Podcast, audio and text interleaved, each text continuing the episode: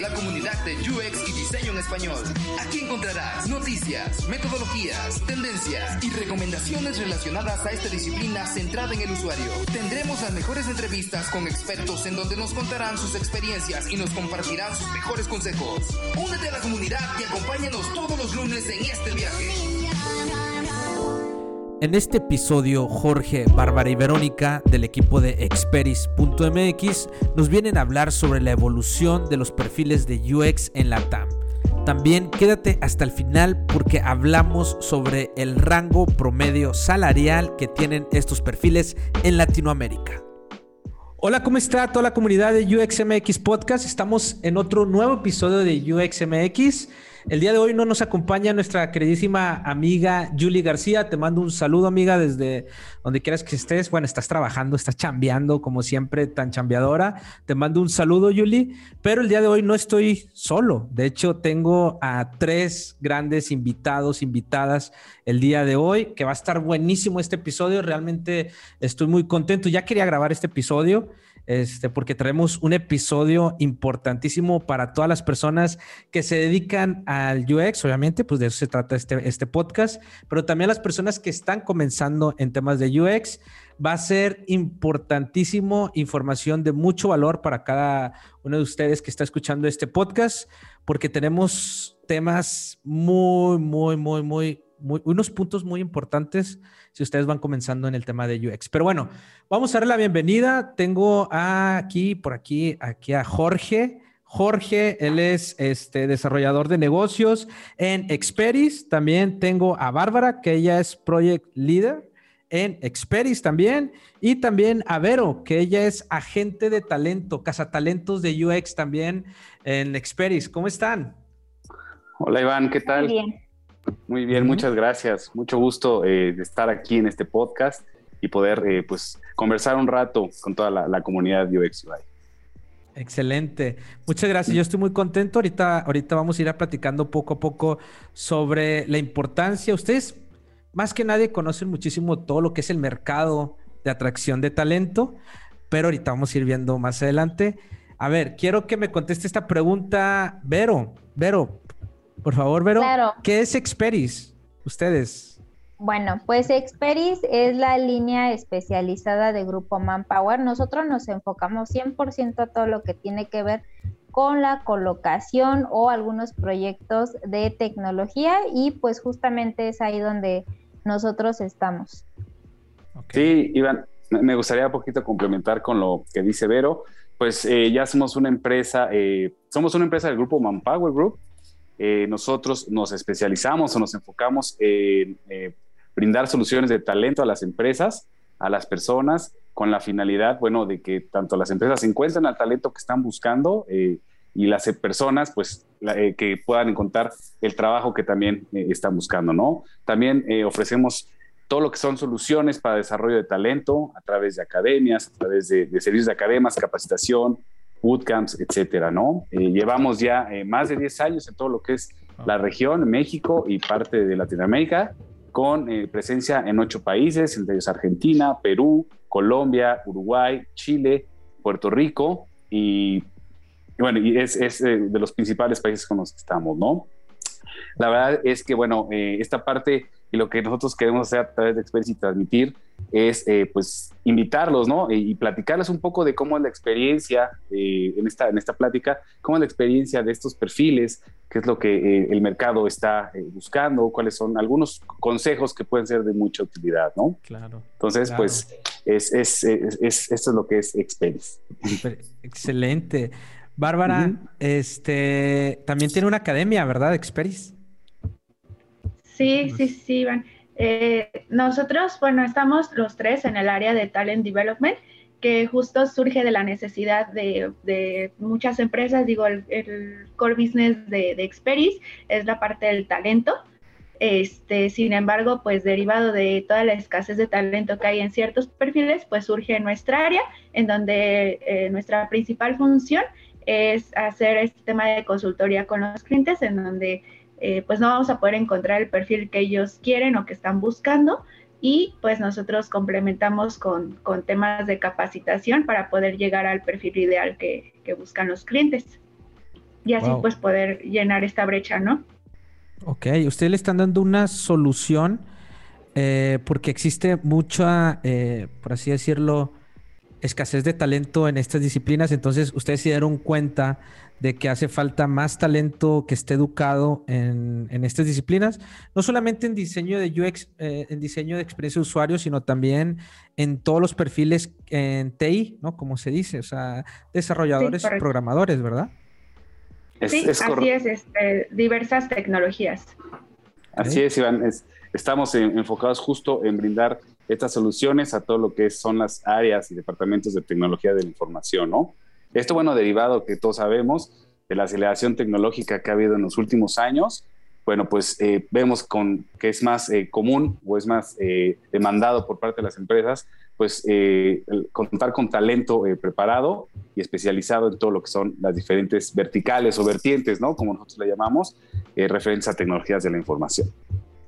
Ok, está muy genial que ustedes no se quedaron con que, oye, no hay talento, pues no, o sea, ni modo, sino ustedes dijeron, oye, vamos a educar a más gente en estos temas. Y creo que es importantísimo porque ustedes conectan las necesidades que tienen las empresas porque están ustedes eh, ahí de la mano con las empresas, este, escuchándolas siempre.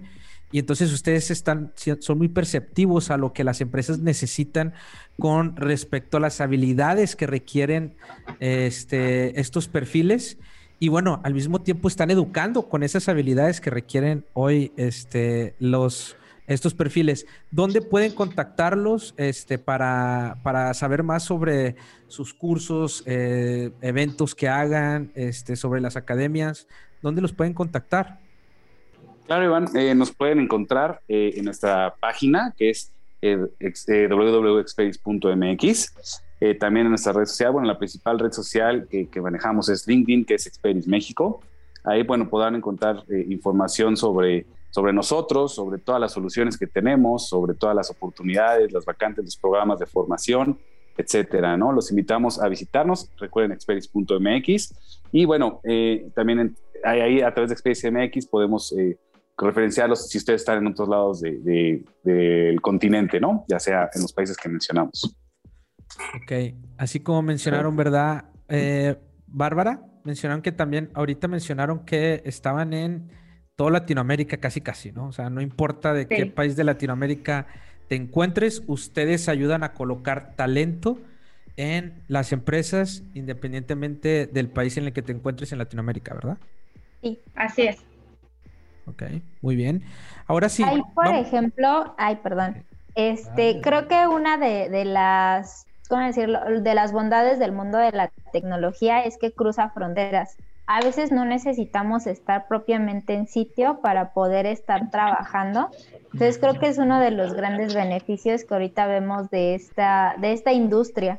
Eh, hay, por ejemplo, creo yo, que tendríamos que estar un poco más familiarizados con diferentes esquemas de contratación y considerar pues también el trabajar como freelance, que es justamente una, una forma de poder trabajar pues de alguna manera este, pues ya más remota y con diferentes tipos de empresas que propiamente no pueden estar o no estarían en el mismo lugar donde yo estoy, ¿no? A lo mejor puedo estar trabajando para una empresa en Estados Unidos, una empresa a lo mejor en Colombia y yo estar aquí en México. Entonces creo que es una de las bondades justamente de, este, esta industria. También ustedes pueden, o sea, pueden eh, colocar freelance para que tengan proyectos también con freelance. Sí, ahí justamente son algunos de los esquemas que se están eh, de alguna manera explorando. Eh, todo es súper transparente para los, los candidatos, se les explica todo desde un inicio y pues ahí es como, como este manejo que a lo mejor puede tener el, el candidato, por así decirlo. Ok, claro, está, está evolucionando muchísimo. Yo creo que la pandemia cambió muchísimo la forma en la cual estamos trabajando y nos estamos relacionando y ustedes que están muy de la mano con estos cambios que inclusive las empresas están eh, solicitando, pues me imagino que se están adaptando a todas estas nuevas formas, ¿no? De, trabajo. Ahorita más adelante vamos a ir viendo. Pero me gustaría entrar ahora sí en tema, en calorcito, ahora sí, en, en calor, este, sobre ¿cómo han vivido ustedes la evolución este, de eh, estos perfiles de diseñadores UX? Me llama mucho la atención porque hace, hablábamos Julie y yo, este, en, en, uno de los episodios que cuando iniciamos nosotros este podcast, pues era muy raro que las empresas solicitaran estos perfiles. Pero ahora de repente como que fue un boom, no sé, yo, lo, percibo, no sé, a lo mejor estoy equivocado, pero ustedes que están ahí de cerca con muchísimas empresas, me gustaría que nos compartieran su experiencia, cómo ha, cómo ha ido evolucionando la solicitud de estos perfiles de diseñadores de experiencia de usuario. No sé quién quiera comenzar con, a contestar esta pregunta. Sí que yo, yo, yo contesto esa parte. Eh, creo que todo comenzó, eh, no tiene mucho, yo le calculo también hace unos cuatro o cinco años que comienza un boom muy grande con este tipo de perfiles. Eh, desde que empieza a ver todo este tema de transformación digital en las empresas, creo que estos perfiles se vuelven cruciales para cualquier producto de TI. Entonces, lo que lo que empieza a ocasionar que estos roles se empiecen a, solicitar más en las empresas.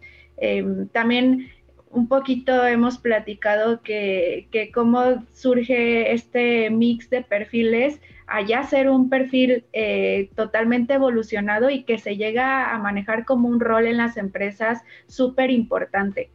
Entonces, te digo, yo, yo creo que este boom comienza cuando las empresas empiezan a ver un tema de transformación digital eh, muy importante en sus empresas y pues se vuelven crucial para este tipo de perfiles para, para, cualquier producto de TI, ¿no? Para cualquier producto que se requiera desarrollar de TI. ¿Y cómo ha sido su experiencia reclutando estos perfiles? ¿Ha sido sencilla? ¿Es fácil encontrar estos perfiles? o cómo ha sido esa experiencia en el reclutar perfiles de diseñadores de experiencia de usuario?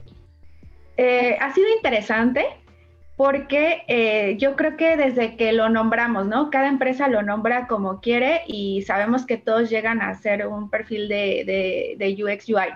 Eh, muchos le dicen diseñadores, product design, product, designers, o solito UX UI, diseñadores UX UI, diseñadores web. Eh, etcétera, ¿no? O sea, cada quien le, quien le llama como, como quiere. Entonces, desde ahí yo creo que viene la complejidad de saber qué es lo que la empresa está requiriendo y decimos, ah, bueno, perfecto, requieren un perfil de UX UI y, y fíjate que ese perfil es bien curioso porque te mezcla lo mejor de dos mundos. Eh, nosotros así siempre lo vemos de que te mezcla eh, la parte de diseño de, la, de forma integral y la parte de desarrollo que justo es algo que, que, a las, que las empresas buscan o, lo que les duele a las empresas, que tengan lo mejor de los dos mundos. Entonces, para nosotros, eh, el hecho de, buscar este tipo de perfiles ha sido todo un reto, porque poco a poco se ha ido evolucionando y se ha, se ha convertido en un rol eh, hecho y derecho, ¿no?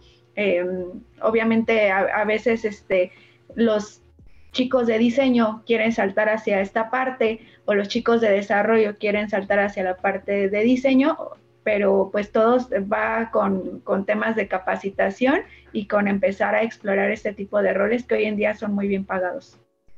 Exacto, ahorita vamos a ver más adelante, eh, vamos a tocar ese tema de eh, eh, más o menos en promedio los sueldos que se manejan en este mercado según este, la experiencia que tengas, ¿no? Eh, pero muy bien, entonces sí, desde el nombre, desde ahí ya empieza a ser complicado, ¿no? O sea, a las empresas le llaman o eres product designer o eres UX UI designer y desde ahí ya se empieza a complicar la, la, cosa, ¿no? Inclusive también si nosotros como diseñadores de experiencia de usuario todavía nos cuesta, ¿no? ¿Y, y, qué soy? Y, o sea, imagínate para las empresas puede ser complicado. Pero en sí, ¿cuáles son las habilidades, si me pueden nombrar algunas tres, cuatro, cinco habilidades más solicitadas por las empresas que son así como de cajón para este tipo de perfiles de diseño experiencia usuario? si pueden contestar los tres cada quien, está excelente, pero, pero ¿quién, quién, ¿quién comienza? creo que para este tipo de perfiles, eh, una de las habilidades necesarias es la empatía. Eh, creo que la empatía es importante porque es la forma en la que ellos se van a comunicar con la persona que va a estar utilizando justamente esta interfaz. Entonces, pues saber qué es lo que ellos piensan, a lo mejor y también anticipar un poco de qué van a sentir, ¿no? Eh, nosotros ahí veíamos, por ejemplo, como dentro de los mecanismos o estrategias que utilizan, la barra de, pasos cuando tú estás haciendo una compra. Entonces eso implica también un poco de psicología, un poco de esta cuestión de empatía y conocer como a tu, usuario, que si dejamos una tarea incompleta, pues nosotros empezamos a sentir como esa, esa ansiedad, por así decirlo, y pues queremos justamente completar esa tarea, que al final de cuentas es una compra, pero es entender al comportamiento, por así decirlo, y pues también tú hacérselo fácil para que se pueda obtener este objetivo. Entonces yo creo que la empatía y el anticipar justamente pues el comportamiento de los, de los consumidores son dos habilidades esenciales justamente para este tipo de perfiles. Y ya más enfocado. Ah, perdón, George, adelante. Adelante, no, por favor, adelante. Eh, igual hablando un poquito en la parte técnica de qué es lo que, digo, Vero ya nos comentó un poquito el tema de soft skills, que también es fundamental en, en esta industria. Eh, hablando un poquito del tema de hard skills, te diría que todo el tema de desarrollo web lo piden mucho, JavaScript, HTML, CSS, eh, temas de diseño, por ejemplo, Photoshop, Illustrator, Adobe, eh, metodologías, Design Thinking, nos la piden muchísimo, herramientas tipo Figma, Sketch, son creo que te podría decir que es lo básico que siempre nos piden este tipo de perfiles y que buscan los clientes. ahí, bueno, ahorita más adelante voy a tocar, acuérdense que yo les mencionaba que va a ser como el, el, abogado del diablo, ¿verdad? Este, ahí en esa parte, yo viéndolo como diseñador, este, o sea, piden conocimientos o que sepa programar código, porque ese, ese perfil, oye, quiero que sepas HTML, eh, CSS, este, casi, casi, eh, bueno, que también sepas de Figma, que también hagas entrevistas, que o sea, muchísimos. Y volar. Y volar, exacto, exacto. Imagínate, nos topamos muchísimo y nosotros como diseñadores, cuando vemos ese tipo de perfiles, nos da muchísimo como, como, ah, o sea, como coraje, así como que, ¿por qué? ¿Por qué solicitan todo esto? Está difícil de encontrarlo. Eh, este, ¿Cómo le hacen ahí? ¿Cómo llevan esa, esa parte? Eh, porque sí, definitivamente sé que debemos de tener esos conocimientos. De hecho, en la técnica, en, la parte práctica, sí es importante tener, eh, si vas a hacer UX UI, o sea, vámonos con ese perfil, porque dentro del UX hay muchísimos perfiles, si es UX Writing, si eres UX Research, o sea, hay muchísimos, pero vamos al perfil, yo creo que más solicitado, que es el diseñador de interfaces también y que también hagas entrevistas y que también sepas de código. Pues sé que cuando estás ahí ya implementando, eh, pues sí necesitas una comunicación con los desarrolladores, ¿no? En ese sentido, por ende, sí, es, sí creo que es un plus y creo que sí es necesario tener conocimientos básicos de código. Creo que sí, para tener una mejor comunicación entre el equipo de desarrollo y el equipo de diseño. En eso estoy totalmente de acuerdo. Pero a veces vemos unos perfiles así como como unicornio, como lo que hablábamos. ¿Cómo les ha ido en esa parte este, de encontrar o al menos este, hablar con las empresas y decirles, oye, espérame, o sea, ¿cómo manejan esa parte? Eh, porque creo que ahí pasa muchísimo que los diseñadores no aplican porque precisamente dice, o sea, es, está complicado eh, llenar todas estas habilidades, ¿no? ¿Cómo les ha ido en esa experiencia? Sí, ha pues sido bastante complejo.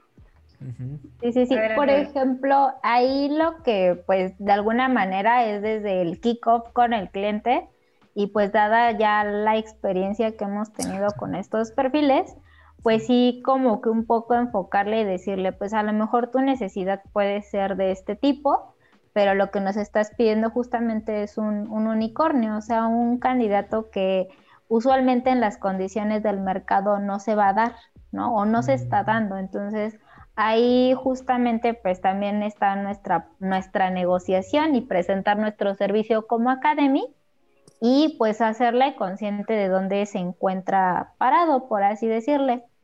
Eh, a lo mejor nos dices que yo quiero a alguien súper bilingüe. Bueno, pues a lo mejor te presento que en el mercado tenemos, o en México en general tenemos un problema, pues justamente no hay tanto talento bilingüe y si eso lo trasladamos a una población como los UX pues vamos a encontrar muchísimo menos personas, ¿no? Entonces ya como que un tanto cultural o, educativo. Entonces ya es como que donde inicia la conversación con el cliente. Y del lado de los candidatos, eh, llegamos a encontrar chicos que pueden aplicar este tipo de vacantes, pero que no sienten que tengan el perfil completo. Ahí lo que hacemos es mucho coaching con ellos. Les explicamos que no necesariamente tienen que tener todo el perfil, que muchas de esas habilidades o muchos de los empleadores justamente están sensibilizados y pueden estar en la posición y estar desarrollando esas habilidades que justamente necesita el perfil. O sea, yo creo que si a lo mejor todos llegáramos a un perfil completo en donde ya no vamos a estar desarrollando más habilidades, yo creo que nos estancaríamos un poco. Siento yo que dentro de un perfil y un candidato siempre hay un gap que justamente se necesita trabajar para que tú también sientas esa plenitud profesional, ¿no? Y ahí pues el siguiente paso, aprender más hacia los lados o hacia más hacia arriba, pero hacemos esa sensibilización hacia los candidatos de que apliquen a la vacante y que sigan aprendiendo y que sigan explorando y poniendo pues manos a la obra porque justamente eso les va a permitir adquirir esa experiencia y tener más retos en un futuro.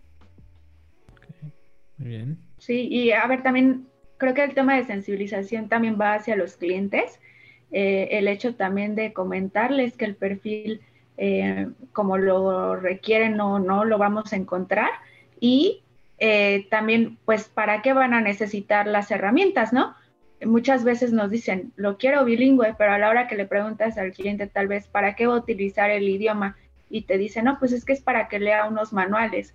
Pues a lo mejor ahí no lo necesitas 100% conversacional. O a ver, si que si bien vas a necesitar que maneje HTML, CS3, etcétera, pero para qué no es que, que él se vaya a poner a tirar código, ¿no? Mm. Entonces ahí pues es un poquito revisar ese requerimiento, si bien eh, muchas veces los vemos el perfil unicornio en las bolsas de empleo, pero pues también para qué lo van a utilizar y un poquito ir, bajando ese requerimiento o ir poniéndolo un poquito más eh, eh, pues acorde al mercado, ¿no? A lo, que, a lo que está en el mercado. Entonces también es una chamba que hacemos de este lado, sensibilizar al cliente y apoyar a los candidatos también a que se sientan confiados a aplicar a este tipo de vacantes. Ok. Así es, así es, Iván. Eh, hacemos mucho esta parte de consultoría con el cliente y, ponerle, pues, eh, hacer un trabajo, no más allá de, ofrecerle candidatos, pero hacerle un trabajo de cómo está el mercado, cómo están eh, los candidatos, cuáles son, cuáles están más capacitados. Y algo que es muy importante y que, bueno, nada más para recalcar lo que comentan mis compañeras, es la parte de la learnability, ¿no? La, la capacidad de estar aprendiendo constantemente que bueno, es tanto para estos perfiles, para todos los perfiles tecnológicos. Creo que la parte de la capacitación es fundamental, ¿no? Y esta competencia eh, de estar constantemente con este interés de estar aprendiendo, estar desarrollándose, pues es, es muy importante, ¿no? Porque esto permite que estas personas se vayan desarrollando, vayan potencializando el talento que ya tienen y pues dar ellos desarrollarse, ¿no? De manera profesional y bueno, a las empresas pues estar cada vez teniendo pues personas o candidatos pues más, más competentes, ¿no? Exacto. También veo mucho el tema de eh, como estos perfiles, eh, los, pues, la verdad, no hay universidad, es muy extraño que las universidades enseñen estos nuevos perfiles, ¿no? Y que uno salga ya graduado de la universidad con, con estos perfiles son totalmente nuevos, prácticamente. Eh, entonces, por ende, hay gente con muy poca experiencia. Y también yo veo que hay gente muy talentosa, pero que no tiene experiencia y, que los, en los trabajos no les dan la experiencia.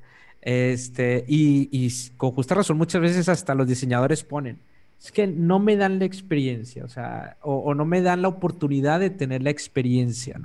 ¿Cómo les ha ido con esa parte este, también eh, con los clientes y, y, entrevistando a gente que ven que es muy talentosa, pero que muchas veces pues no cumplen con la experiencia? ¿Cómo solucionan ese problema? Porque también es un problema grandísimo al momento de captar talento, ¿no? No sé quién me quiera contestar por ahí.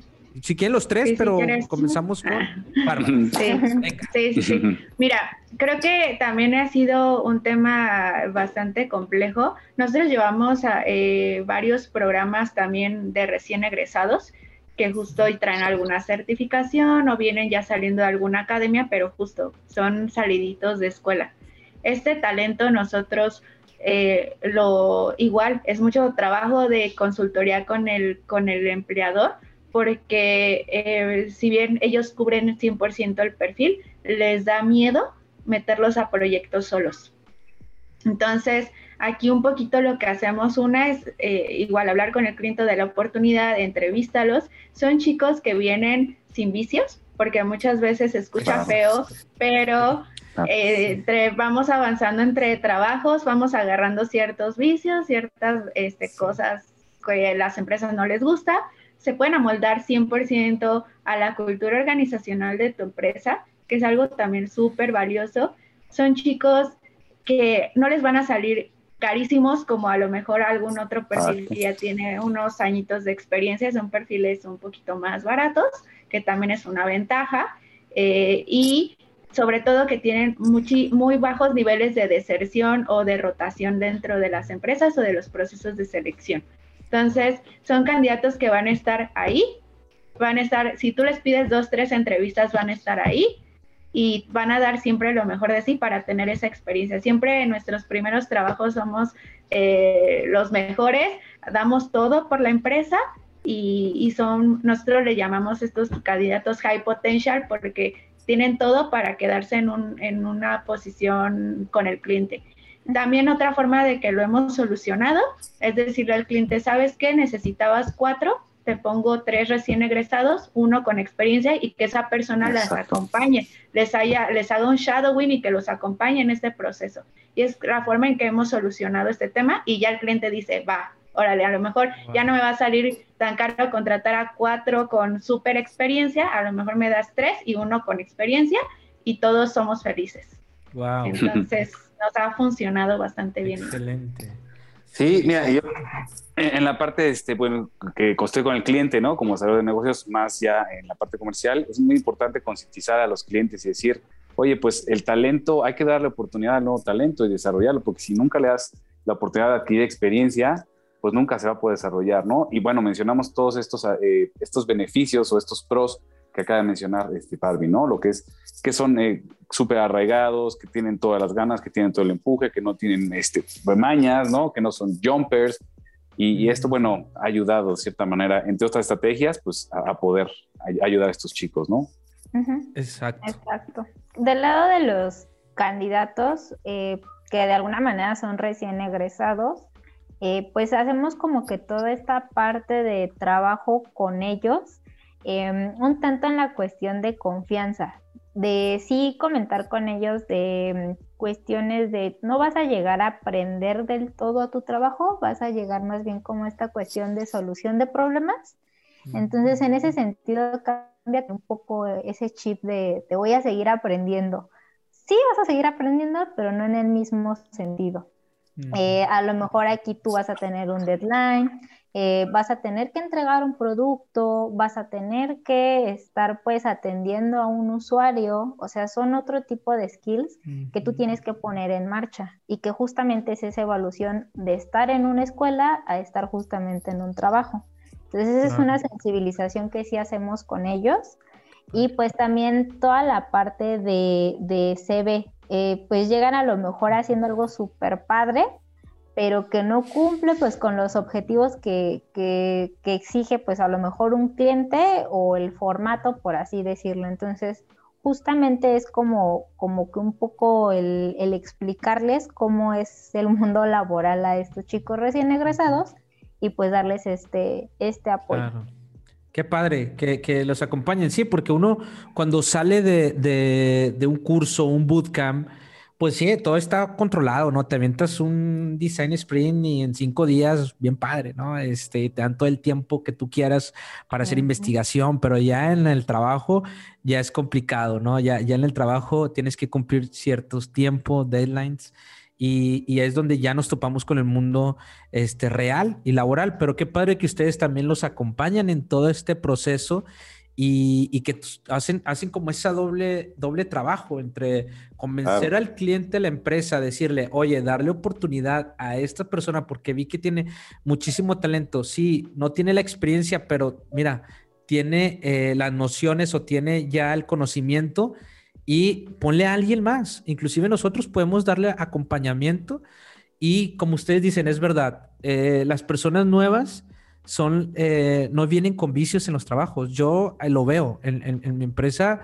Realmente, este, yo le aposté más al, al, traer talento, no ya con mucha experiencia, sino al talento y después yo capacitarlo y me ha dado muy buenos resultados porque la gente se acopla a tu cultura, tiene muchas ganas de, de, y peleó por esas ganas de, darle la oportunidad.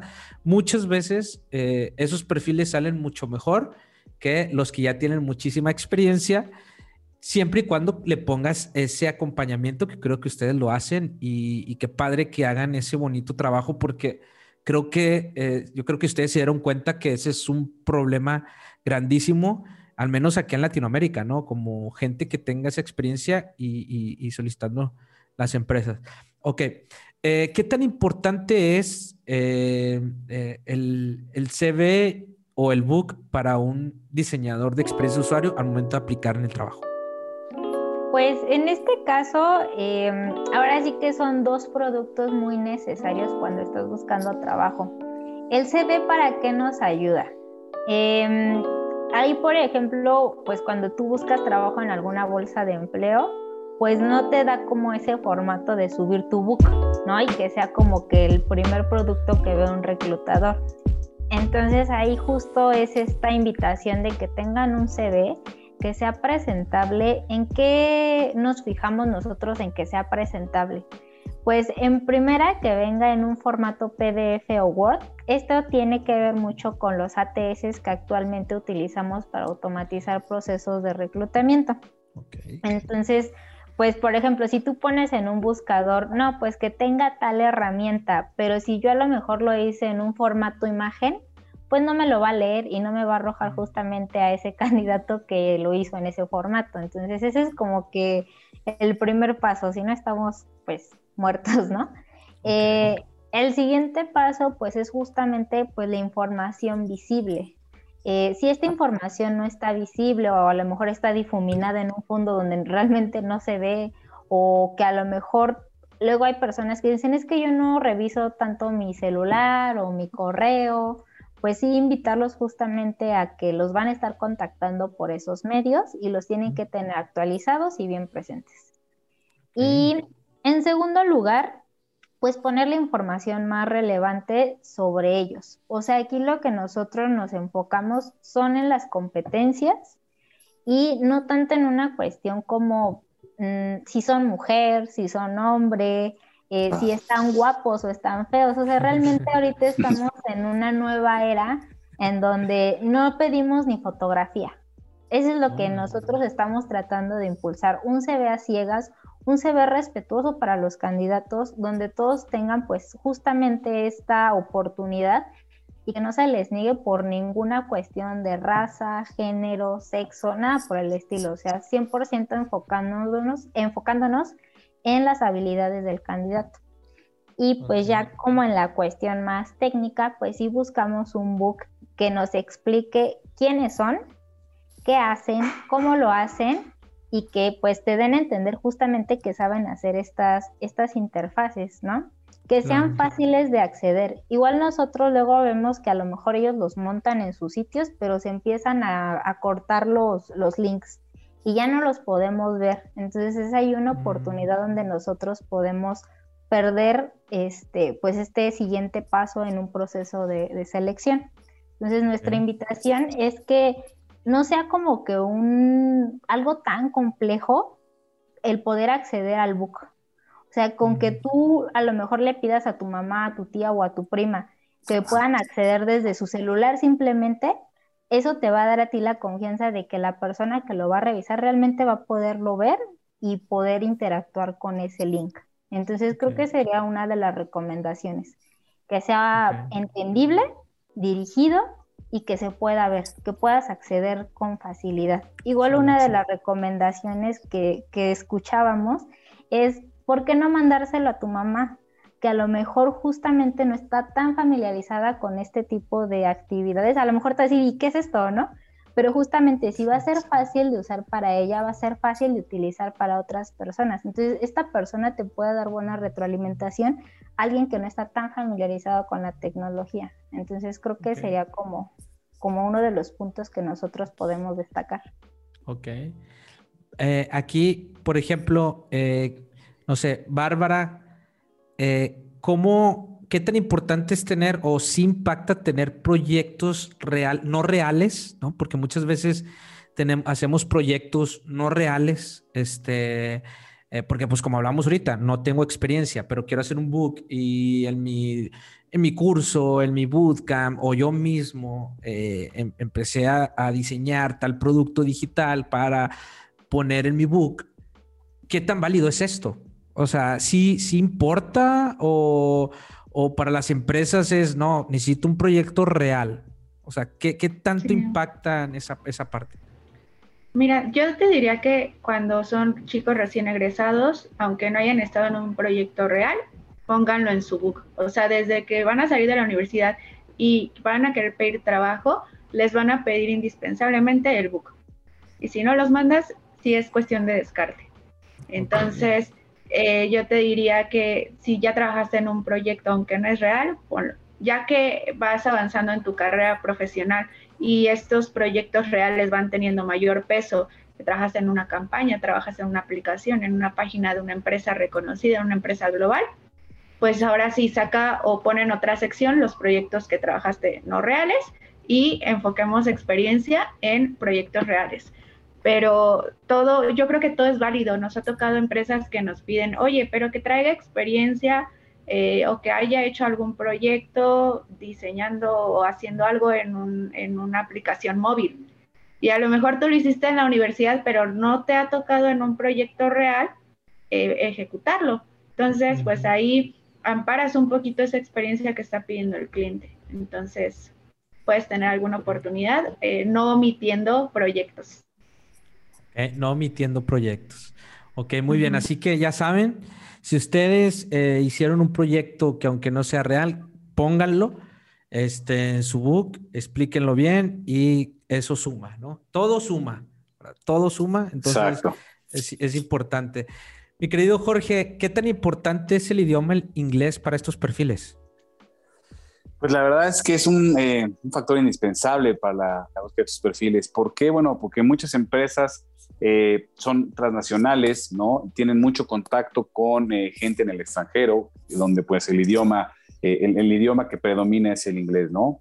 Entonces, una de las competencias, y es una competencia, yo la llamaría transversal, porque es algo que vas adquiriendo con el paso del tiempo. Entonces, yo recomendaría pues, a todos los, los, chavos que están empezando, los que quieren ir creciendo, que sí se especialicen en, el idioma inglés, ¿no? Ya que sobre todo en este tipo de, de perfiles, pues sí, esa es un requisito que sí nos pide pues al menos un 80-90% de las empresas. Esto te digo, derivado de todo la, eh, la, interacción que hay con clientes en todos lados del mundo, ¿no?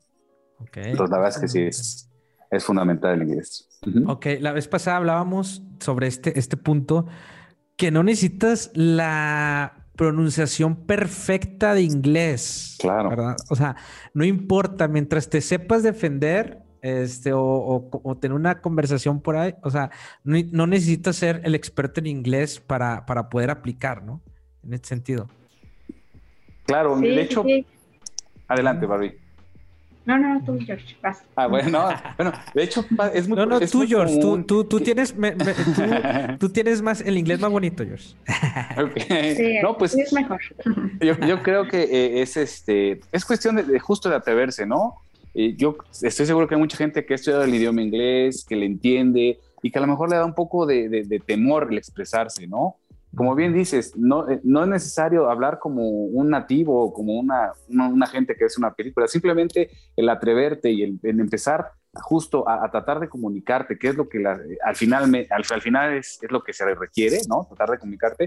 Con eso irás eh, o irán poco a poco perfeccionándolo, ¿no? Obviamente, pues es cuestión de mucha práctica, cuestión de quitarse el miedo, ¿no? Básicamente esto es quitarse el miedo y, tratar de, comunicarse, ¿no? Siempre veámoslo así, cuando un extranjero viene a México que apenas habla español y que no conjuga bien los verbos y que habla de una manera errónea, nosotros hacemos todo lo posible para entenderlo. ¿Por qué no verlo de una manera a, la inversa, ¿no? Es, eso es lo que yo te recomendaría. Así es. Bárbara, ¿quieres comentar algo también? Sí, sí, sí, que, que sí, que se atrevan y que muchas veces con las personas que vamos a interactuar no va a ser su primer idioma el inglés, se los aseguro. Entonces, eh, si hablamos con japoneses, hablamos con españoles, con brasileños, muchas veces no va a ser su primer lengua y de que nos vamos a entender, nos vamos a entender, se los aseguro. Ese es un buen, un buen dato, o sea, es verdad, o sea, eh, te piden el inglés, pero muchas veces es porque pues así se documenta, eh, es el idioma pues prácticamente universal en este sentido, en, este tipo de, disciplinas, y puedes hablar con un español y pues hablas inglés, portugués, por ejemplo, yo ahorita estaba hablando con, alguien de Brasil, inglés, eh, y, no es el inglés perfecto, pero al final de cuentas es el idioma donde conectamos. Y, no, entonces el, pronunciarlo bien, pues no pasa a segundo término, ¿no? Entonces. Exacto sí, que no se van a fijar si, si, se omitiste un sujeto, que si conjugaste mal.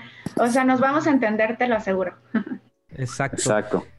Exacto. De hecho, estaba viendo. Ah, perdón, ¿por qué? Sí. No, no. Y, nada más, también otro consejo es al momento de hablar, pues eh, tienes errores, de, eh, errores en grammar, errores en, en el vocabulario. No trates de corregirlo en, esto, en ese momento porque te vas a trabar. Trata de fluir y pues listo, ¿no? Dejarse llevar. Exacto. Dejarse llevar. Este, de hecho, sí estaba viendo yo un, post en LinkedIn que decía, eh, veo mucho talento, gente con demasiado talento, pero eh, que no tiene, o sea, que, le da miedo eh, aplicar a las empresas por el inglés. Dice, o sea, porque me imagino que así les sabe pasar a ustedes también, ¿no? Este, que hay mucha gente con mucho talento y que sí tiene el inglés, o sea, al mínimo lo entiende, lo escucha, porque pues prácticamente también todo el contenido sobre, o la mayoría del contenido sobre esta disciplina está en inglés, entonces leemos en inglés, entendemos, sí podemos mantener una conversación, pero nos entra ese síndrome del impostor de decir, no, qué oso, y, y nos empezamos a bloquear, ¿no? Y, y, ahí este, empieza, donde dejamos de ir una oportunidad muy importante en nuestra vida profesional, precisamente por no aventarnos y también creo que esto es importante que mencionar y lo quiero resaltar, que eh, precisamente muchas veces con quien te vas a comunicar en inglés no es su primer idioma, o sea, es, alguien más de, otro idioma y que también no le importa cómo pronuncias, cómo, cómo lo haces, cómo pronuncias el idioma. Entonces, qué gran tip acaban de, de mencionar.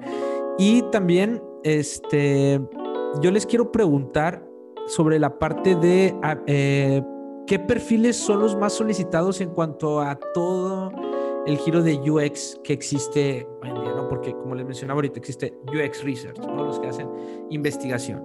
Existe un UX Writing, los que se encargan del contenido y que el contenido pues realmente ayude al usuario ¿no? a llegar a un objetivo.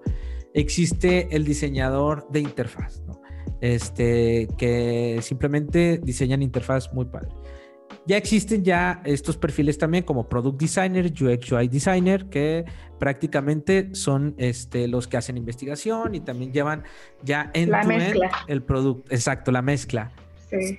¿Ese es el perfil más solicitado actualmente? Sí, sí, sí, sí, totalmente. Lo que es la combinación de UX UI es lo que nos están solicitando por todos lados. O sea, es lo que te podría decir que están pidiendo te podría decir que de 10 perfiles, 9 son UX UI. Los que nos están pidiendo. Y quieren que también una de las habilidades o herramientas que manejen es la herramienta, pues ustedes me decían Figma. Empezó Figma, fue una herramienta que empezó también a tener mucho, mucho auge entre las empresas y que a ustedes se les complicaba muchísimo encontrar perfiles que, que, que manejaran Figma. Platíquenme sobre esa experiencia, ¿es verdad? Sí, sí, totalmente. De repente, o sea, fue como súper raro, porque siempre tuvimos como que un perfil base, ¿no? Y de repente empezamos así, Figma, Figma, que traiga Figma, Figma. Nosotros así de, pues, ¿qué hace Figma, no? Y después ya nos pusimos a investigar que era para la parte de generación de prototipos.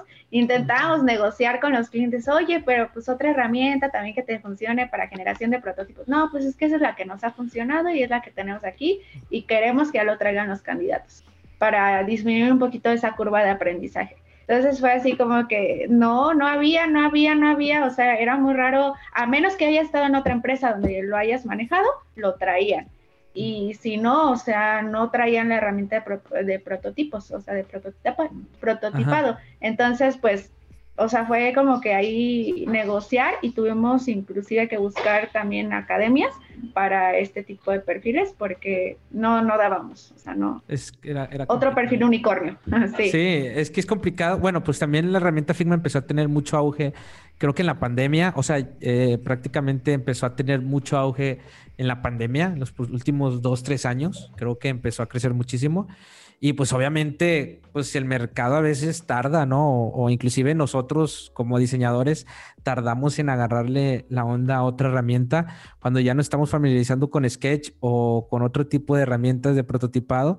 De repente llega otro cambio, pero creo que, que es importante entonces que todas las personas que quieren dedicarse al UX, UI esto, o entrar al mundo de diseño y experiencia usuario, entrar aprendiendo Figma creo que es una ventana muy padre para entrar a todo este mundo, ¿no? O sea, entonces es importante que entren a cursos o que le metan a aprender Figma, ¿verdad?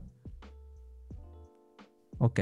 Sí, totalmente, totalmente lo recomendamos y nuevamente eh, los invitamos también a que sigan desarrollando esa parte de Learnability porque ahorita es Figma, al rato va a ser otra y otra y otra. Entonces siempre manténganse actualizados y creo que esa va a ser su mayor fortaleza, que tomen cursos, certificaciones, eh, capacitaciones en, este tipo de herramientas que al final del día van a ir cambiando conforme la tecnología vaya cambiando, que eh, en un 2x3 ya nos cambiaron la herramienta que ahora todos tienen, que ahora todas las empresas quieren implementar.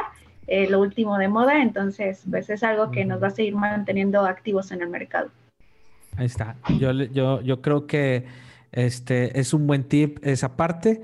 Y quiero llegar a otro, a otro punto también que lo platicábamos este, sobre estos factores eh, que a veces vemos ahí de que ocupo un eh, UX UI junior o un UX UI senior, ¿no? O, o sea, empieza o semi-senior, ¿no? Empezamos con toda esta parte de los apellidos, ¿no? Que si yo soy junior, que, les, que es senior, o sea, ¿Cómo le hacen las empresas? O sea, ¿cuál es la diferencia entre, entre ser junior y ser semi-senior y ser senior?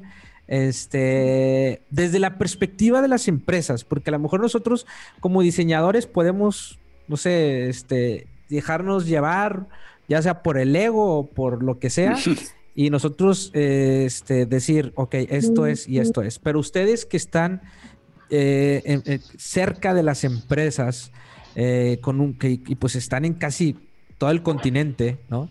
Un montón de empresas.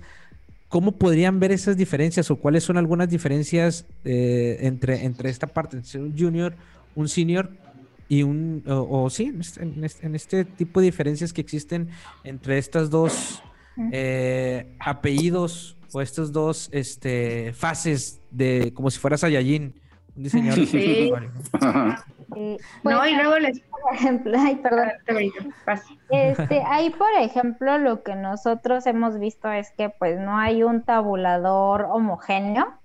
Eh, las empresas se guían más bien como por un tabulador que ellos se ponen. Tiene que ver un tanto como con la cuestión de presupuesto que tienen para, para, para los puestos también. Entonces ahí lo que nosotros eh, de forma un tanto general hemos visto que de 1 a 3 años, este, o de 0 a 3 años podemos considerarlo junior, eh, de 3 años a 5 podemos considerarlo semi y ya de 5 a 8 en adelante pues podemos considerarlo pues ya como senior. Pero pues ahora sí que también intervienen muchos otros factores cuestiones del inglés, o sea, no se le va a pagar lo mismo a alguien que a lo mejor maneja inglés y portugués y que tiene año y medio de experiencia a alguien que pues a lo mejor no, no lo maneja también el, el inglés, ¿no? Y que solamente está trabajando como que pues en un rol un tanto más como de realizar y mandar como tal este, entregables, ¿no? Entonces ahí dependen muchos factores, igual las herramientas, si son herramientas novedosas, pues justamente llegan a incrementar o son factores para poder incrementar los sueldos. Eh, el tipo de empresas con las que han colaborado, luego pues sí te dicen, no, pues que hayan colaborado más o menos de este giro, ¿no? ah, bueno, si, si han estado en este giro, pues a lo mejor puedo considerar un poco más de presupuesto. Em, entonces son diversos factores, es un poco, ¿cómo decirlo?, subjetivo decir, si tú ya cumpliste tres años, un día, ya eres semi-senior, no, o sea, realmente es como muy subjetivo, o sea, no está como que tan correlacionado. Eh, ahí podemos determinarlo realmente pues con la independencia que tenga el perfil. A lo mejor si es un perfil hiperdependiente de otro tipo de, de, figuras dentro de la empresa, pues sí, obviamente sería un perfil junior. Si de ahí a lo mejor es una persona que ya tiene soltura, que ya tiene esta cuestión de solución de problemas, experiencia y demás, pues sí, un senior. Igual pues también están estos perfiles de consultoría, en donde pues ya a lo mejor ellos eh, solucionan problemas, los contratan tal cual las empresas, no como empleados, sino como para esta cuestión de, dar esta perspectiva hasta un poco de negocio. Entonces sí, sí, son varios factores, pero de forma tajante no pudiéramos decir que tres, tres años, un día ya. Yo, yo quizá a lo mejor complementaría un poco con cuestiones de liderazgo, ¿no? A lo mejor ese es un perfil que ya tuvo equipo de trabajo, a lo mejor también eso determina un poco si es un senior, ¿no? Justo por la parte de, la gestión y de llevar pues eh, ciertos proyectos y tal a través de un equipo de trabajo. Claro, claro. Toda esta parte de si tú requieres que alguien esté detrás de ti y diciéndote qué hacer, todavía o sea, yo creo que en pocas palabras, pues puede ser que eres un junior todavía. Este, si tú ya tienes esa iniciativa, ya sabes por dónde ir, resolver problemas, inclusive también gestionar a un equipo, puede decirse, eh, aunque sea pequeño, que, ya puedes ser como alguien senior, ¿no? Y ya si tienes hasta esas habilidades de poder estar en temas de negocio y tomadores de negocio, yo creo que, que eso ya es otro perfil todavía un poquito ya no solamente las cuestiones técnicas, sino también, o sea, de, saber muy bien Figma y de saber muy bien cómo hacer entrevistas y investigación, sino también ya cómo eso lo llevas al impacto del negocio a crecer y todo eso lo puedes comunicar con gente de negocio, o sea, que están arriba en, la empresa. Eso ya puede ser como un tema de o managers o consultores, como por ahí mencionaron. Podría ser así, más o menos, a grandes rasgos. O sea, yo sé que no hay un tabulador exacto, pero creo que por ahí puede ir eh, la parte, porque también la experiencia es importante, ¿verdad? Sí, sí, sí, claro, totalmente. Le, diste justo, justo en el clavo, Iván. Ok, perfecto. Muy bien.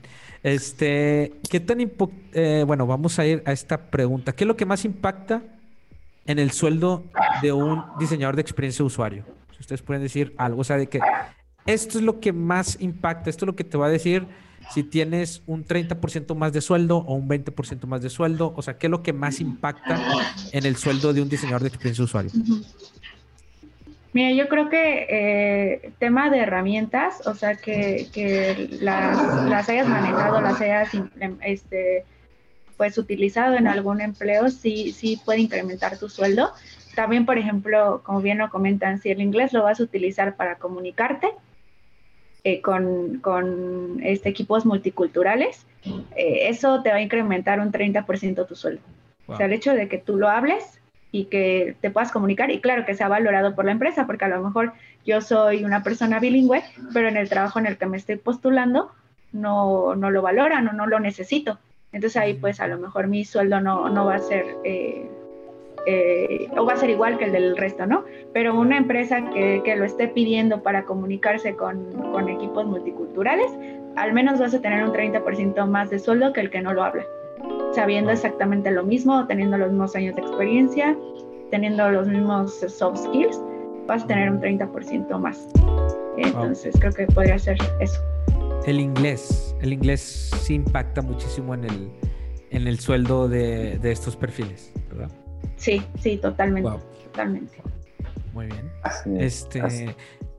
Rangos salariales, ahora sí, vámonos, o sea, muy generales. Yo sé que, depende muchísimo, pero un rango de, de, salarios entre estos perfiles que existen en el mercado que ustedes estén, que hayan visto, o sea, ya sea de un junior, un semi-senior y un senior, más o menos de cuánto estaríamos hablando, este, ya sea en dólares para vamos a manejarlo en dólares ya que la, moneda que a lo mejor, eh, si lo manejamos en pesos mexicanos, a lo mejor alguien que nos escucha en Colombia, pues puede, ahí este, se le puede dificultar.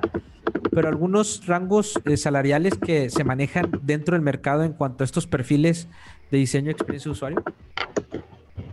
Pues mira, eh, como, como bien lo comentas, o sea, meternos en, tema de rangos es, es complejo. Es complejo. Igual el tema, te digo, tiene que ver mucho a lo mejor las prestaciones que ofrece la empresa, si el sueldo a lo mejor lo están publicando libre de impuestos o no, si son empresas extranjeras que a lo mejor trabajan en esquemas de contractor, que es como tipo freelance, pero con un, contrato full time. E incluso este donde donde incluso así hasta a lo mejor te pueden dar bonos te pueden dar a lo mejor algunas prestaciones adicionales entonces eh, eso va a variar mucho, pero podríamos hablar que a lo mejor un junior con inglés intermedio avanzado los hemos encontrado más o menos en 1.100 dólares aproximadamente. Así por muy caros a lo mejor podría ser eh, pues entre 1.100 y 1.250 dólares, que podría ser lo que, lo que están percibiendo de manera mensual. Digo, obviamente considerando también todos estos factores que ya acabamos de comentar. Eh, a lo mejor alguien semi-senior, eh, más o menos 1.300 a 1.400, 1.500 dólares.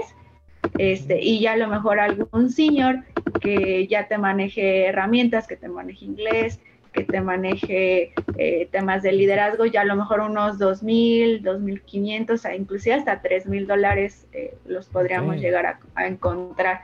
Entonces, te digo, todo, todo va a variar eh, un poquito del tema de, los factores que hemos comentado y si la empresa, inclusive hasta eh, hemos encontrado, como bien comenta, trilingües también que los han llegado a solicitar porque tienen interacción con Brasil o con algún otro país.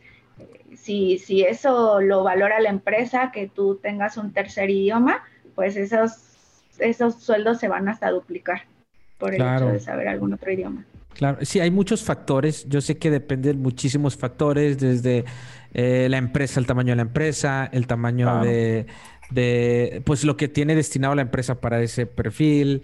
O sea, qué tan importante es la empresa este perfil, qué tanto va a impactar el negocio. O sea, e, el contexto de la empresa también impacta. Yo sé que son muchísimos, muchísimos factores, pero creo que al menos eh, eh, lo que mencionas creo que se maneja muy, eh, está muy acorde a lo que vemos en las páginas, inclusive, que ya existen muchísimas páginas donde eh, pues ya más o menos mencionan cuál es el, rango salarial de estos perfiles y creo que van muy acorde con lo que mencionas. O sea, creo que se va manejando y creo que es un, se puede decir que es algo en promedio, pero muy general, pero también depende muchísimo del, de la empresa, ¿verdad? Sí, y hablando un poquito como que de mercado latinoamericano, ¿no? Porque así nos vamos a mercados Estados Unidos, Canadá, obviamente los sueldos se duplican. O sea, ahí sí. te podría decir que si alguna empresa de otro lado los busca en el sentido de hacer un nearshoring o trabajar de aquí para allá, eh, los sueldos van a ser bastante, bastante buenos. Mencionaste un concepto muy padre, nearshoring. Eh, eh, yo sé, yo, yo conozco, pero la gente que no conoce ¿Qué es? ese, es un, ese, es un, ese es un término muy técnico, una jerga muy técnica para algunas, este, pero ¿qué es? ¿Nos puedes explicar? Sí, pues mira, eh, nosotros también desde el lado de Experis tenemos ese, ese servicio en donde la realidad es que empresas estadounidenses o canadienses o de Asia, inclusive Europa, nos llegan a buscar para buscar talento mexicano o de Latinoamérica que pueda laborar en sus empresas. Entonces nosotros somos una serie como de cazadores de talento, se podría decir, o acercarlos ese talento hacia esas empresas globales. Y ahí te aseguro que 100% te van a pedir el inglés, o sea, tus entrevistas van a ser en inglés con los team leaders de allá. Entonces, mm. eh, si, tú, si tú aspiras a trabajar en alguna empresa estadounidense o canadiense eh, o de algún otro país, el inglés te lo van a pedir sí o sí. ¿Por qué?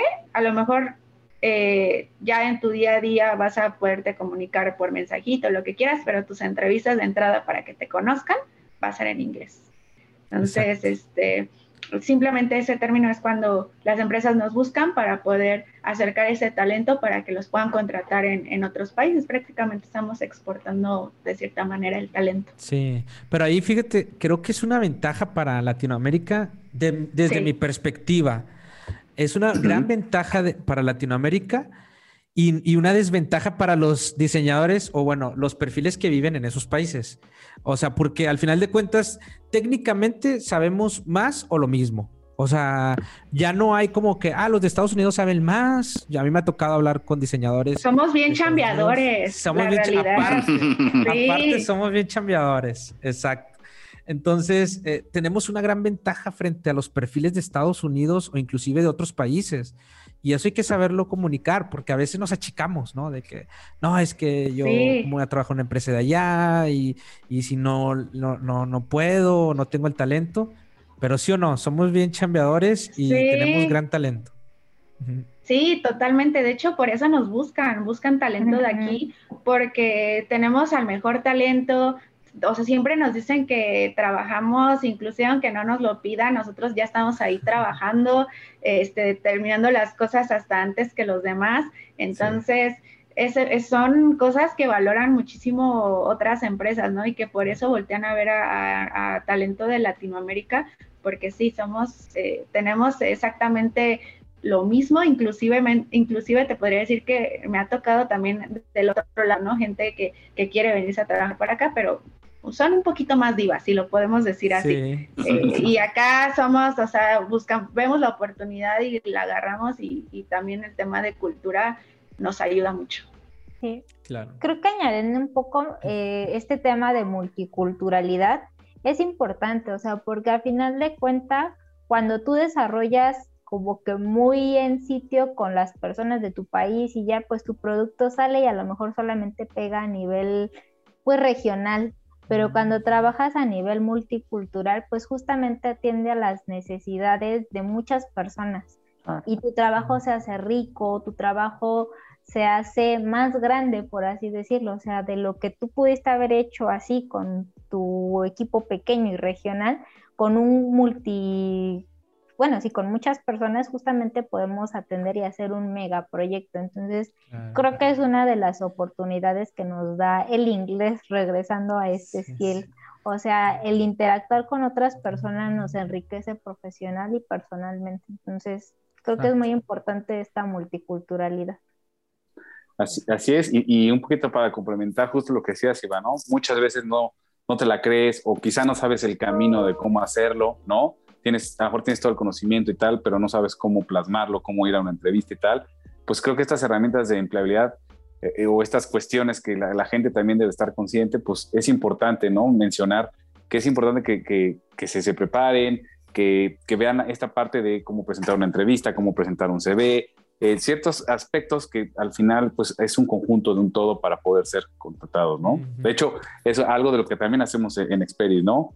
Sea, como tal me parece que es todo un círculo virtuoso en el cual es empresa, te ofrezco talento, candidatos o personas o postulantes, los preparamos y no nada más los preparamos técnicamente, sino también les damos esas herramientas que no es eh, que no todo el mundo las, las tiene, ¿no? No, tiene acceso para poder ser vistos y sean, ser seleccionados, ¿no?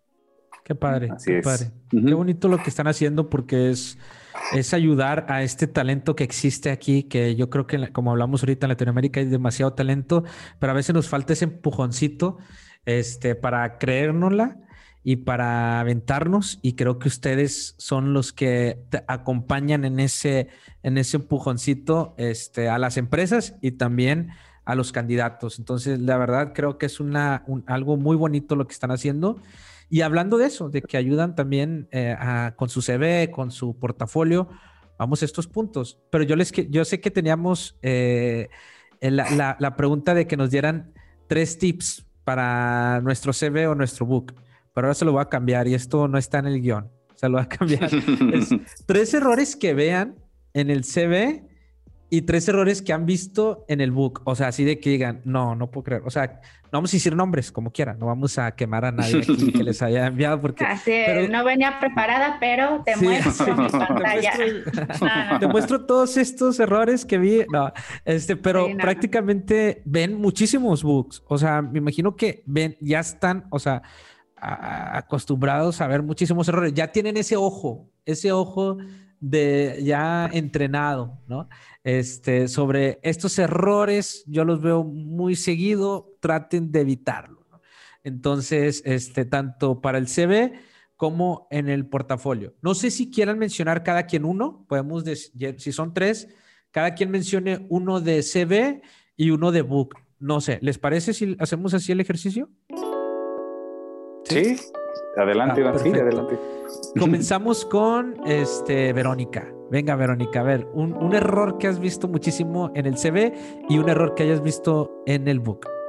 Sí, por ejemplo, en el CV lo que yo he visto es que el orden de los trabajos va del último, que lo ponen al principio, y el más reciente hasta, hasta abajo. Entonces, pues tú como reclutador, pues abres el CV y dices, no, pues este junior, ¿no? Porque, o es becario, ah. porque aquí inició. Y como que, o sea, tendrías que tener como que a lo mejor e, ese, ese tiempo o estar como que revisándolo bien, darle scroll hasta abajo y decir, ah, cierto, no. O sea, este chico realmente es un, este, ya es un senior y es algo que no ves a primera vista. Entonces creo que es uno de los primeros errores que no solamente los UX lo, lo, realizan, sino muchos otros perfiles. Claro, eso es importante. Nada más déjame resaltar porque a lo mejor diremos desde acá, ay, ¿cómo no van a leer bien todo completo? Pero es que están revisando muchísimos CVs. Entonces, eh, es, hay que ser empáticos también con las personas que están revisando los CVs porque no nada más tienen uno. O sea, imagínate, ven muchísimos al día, entonces hay que ponérsela fácil también a los reclutadores, en ese sentido. Sí. Y respecto del book, lo que nosotros hemos visto es que pues a veces no están como que tan enfocados. Este, vemos que hacen como que muchas cosas, o sea, no hay como que un algo tan concreto.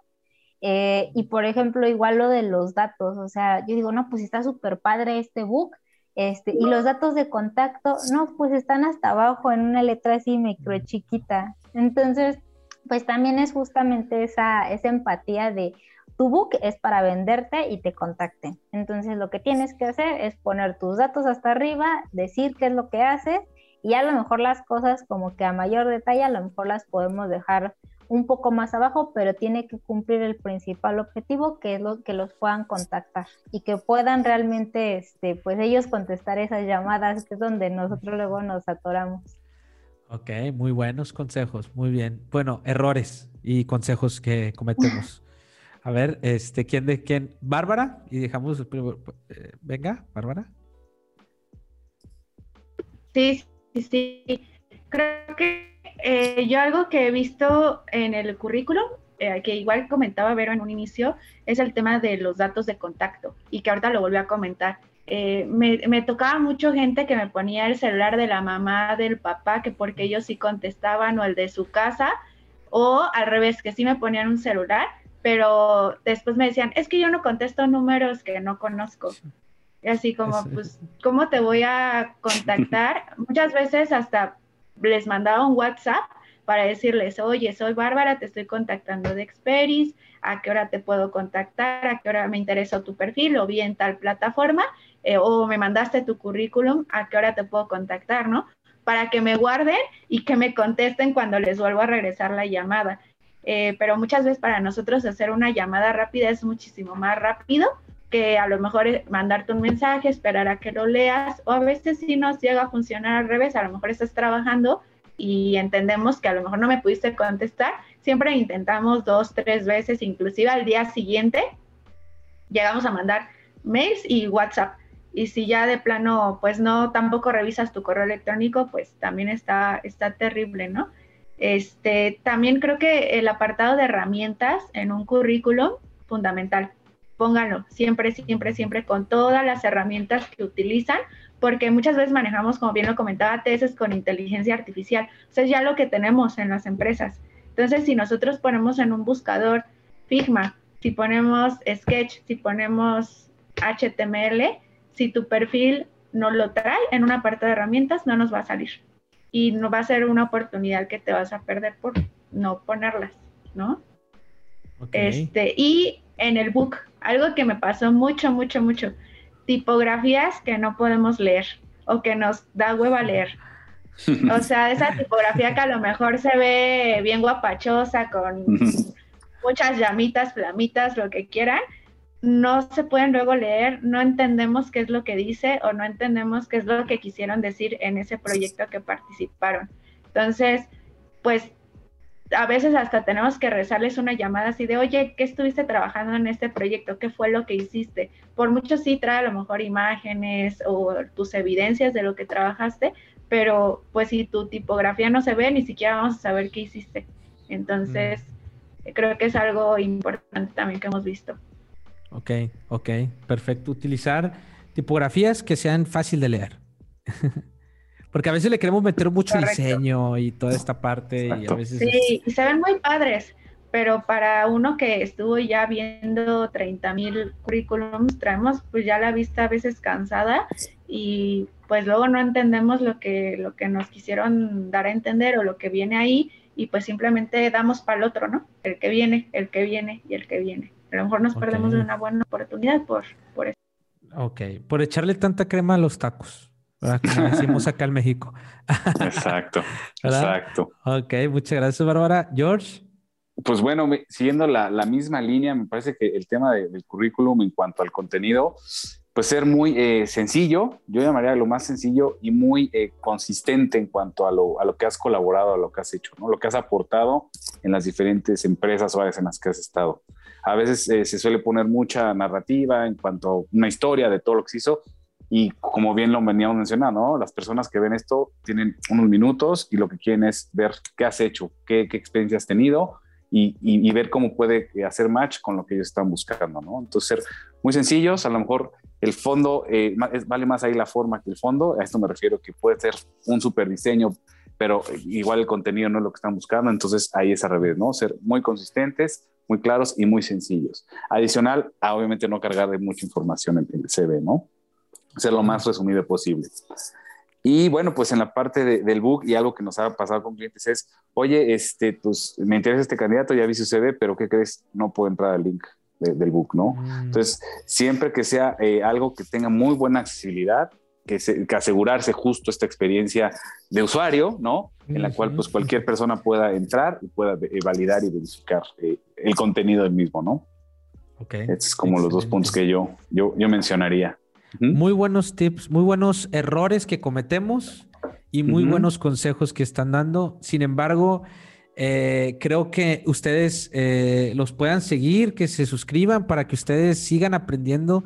Este, y también para que se suscriban, no sé, en su página o que dejen sus datos, porque ustedes están en constante búsqueda de talento entonces es importante que estén ahí, ¿no? Y también si un día aplico, pero pues no me eligieron, que no se sientan mal, ¿no? Porque ya lo tienen en la base de datos y eso a lo mejor, oye, ahorita no, no, aplicaste o a lo mejor no fuiste seleccionado o seleccionada para esta vacante, pero ya te tengo aquí en la base de datos para cuando se pueda abrir otra oportunidad, te busque, ¿verdad? Así también eh, funciona todo esto de reclutamiento, ¿verdad? Totalmente, totalmente, Iván. Los invitamos a, todos los que nos están escuchando a que nos visiten en experis.mx.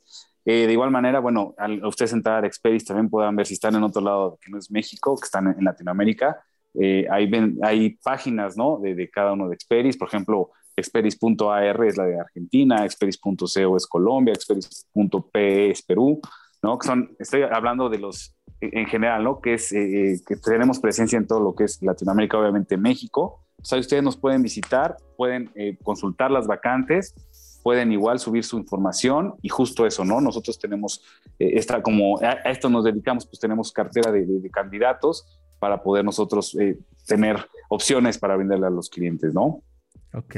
Ahí en Experis hay, un apartado donde puedan encontrar este o dejar sus datos eh, o, simplemente darle en contacto en la página de Experis.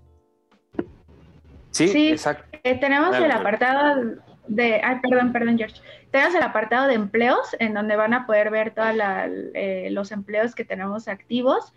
También nos pueden mandar un mensajito igual al, bueno, por LinkedIn también van a poder encontrar todas las oportunidades que tenemos constantemente. También ahí tenemos temas de cursos, capacitaciones, todo lo que constantemente estamos subiendo. y eh, también tanto Vero, George como yo tenemos también nuestros LinkedIns. Igual si quieren contactarnos directamente, compartirnos sus currículums y ahí con gusto también platicamos eh, lo que ustedes necesiten, contáctenos. Yo estoy en LinkedIn como Bárbara Mejía eh, no sé si George Overo quiere dar también su LinkedIn. Sí, yo estoy en LinkedIn como Verónica Vianey Flores Cruz. Yo estoy como Jorge A. Arias Gajardo. Y obviamente, pues la página de LinkedIn eh, que los invitamos a, darnos like y a seguirnos, que es Experis México. Experis México, ok. Pues ahí está, para que estén siempre este, atentos, atentas a todo lo que se viene de Experis que ustedes constantemente están lanzando capacitación, curso y también pues empleo para toda la gente que está buscando oportunidades. Y ya vieron cómo Experis te acompaña en todo este proceso, te, te facilita ese onboarding a las empresas y te da ese empujoncito que a veces ocupamos para eh, eh, aventarnos a tener una muy buena oportunidad laboral y crecimiento profesional. Así que, pues muchas gracias, muchas gracias, este, Vero, Bárbara, Jorge por este episodio. Realmente este, creo que dieron muchísimo valor a toda la comunidad de UXMX Podcast. Este, creo que es importante sumar esa visión de las personas que realmente están ahí en búsqueda de talentos, diseñadores de experiencia de usuario. Este, creo que es importantísimo sumar esa visión y por eso yo estoy muy contento que hayan estado aquí y que ya saben, pues cualquier cosa, con toda confianza, aquí está su casa, aquí están sus micrófonos y si un día también buscan perfiles, nosotros los posteamos en nuestras redes sociales y pues a toda la comunidad que quiera este, buscar nuevas oportunidades de, laborales, pues se puedan contactar con ustedes. Así que de verdad, muchas, muchas gracias. Algo que quieran mencionar ya para terminar, si quieres empezamos con Verónica, Bárbara y George. Pues yo, yo, lo primero que les quisiera este, comentar es que se, se atrevan, este, justamente puedan este, aplicar estas vacantes, que no vean como que tan lejanos a veces los perfiles, em, hagan este ejercicio de introspección y sepan con qué herramientas cuentan y, y, pues para adelante, ¿no? O sea, aplicar y pues a ver qué pasa. El no ya lo tienen. vamos por el sí. Excelente atreverse. Bárbara. Sí, pues no, yo eh, creo que agradecerte el espacio. Eh, nos emocionan mucho este tipo de temas y estamos muy apasionados también de lo que hacemos. Entonces, eh, pues igual les dejamos las puertas abiertas para, para cualquier duda, comentario, sugerencia que tengan. Y pues vamos a estar muy, muy contentos también de, de recibir sus currículums, sus comentarios y pues agradecerte el espacio. No, encantado. Muchas gracias, Bárbara. George. Pues igual agradecer, agradecer este, esta bonita charla que tuvimos. Para nosotros es bien importante transmitir lo que estamos haciendo, la verdad, en Experis, que lo hacemos con toda la intención de, sumar, ayudar tanto a empresas como candidatos, con la idea de conectar unos con otros y bueno, siempre pues, tratar de, ayudar a las personas, ¿no? Gracias, y muchas gracias Iván por, por el espacio. No, no, gracias a ustedes. Y pues bueno, también gracias a toda la gente que se quedó hasta el final de este episodio, con mucho valor para ustedes y mucho cariño. Y bueno, ya saben que nos pueden seguir en nuestras redes sociales, UXMX Podcast, en todos los espacios que hay, LinkedIn, eh, Facebook, Instagram, hasta TikTok. Así que bueno, muchas gracias y un saludo, un saludo Julie, este, que siga chambeando muchas, con mucho, mucho esfuerzo. Y un saludo a toda la comunidad. Nos vemos. Gracias. Gracias, muchas gracias. Gracias, bye. Hasta luego, bye.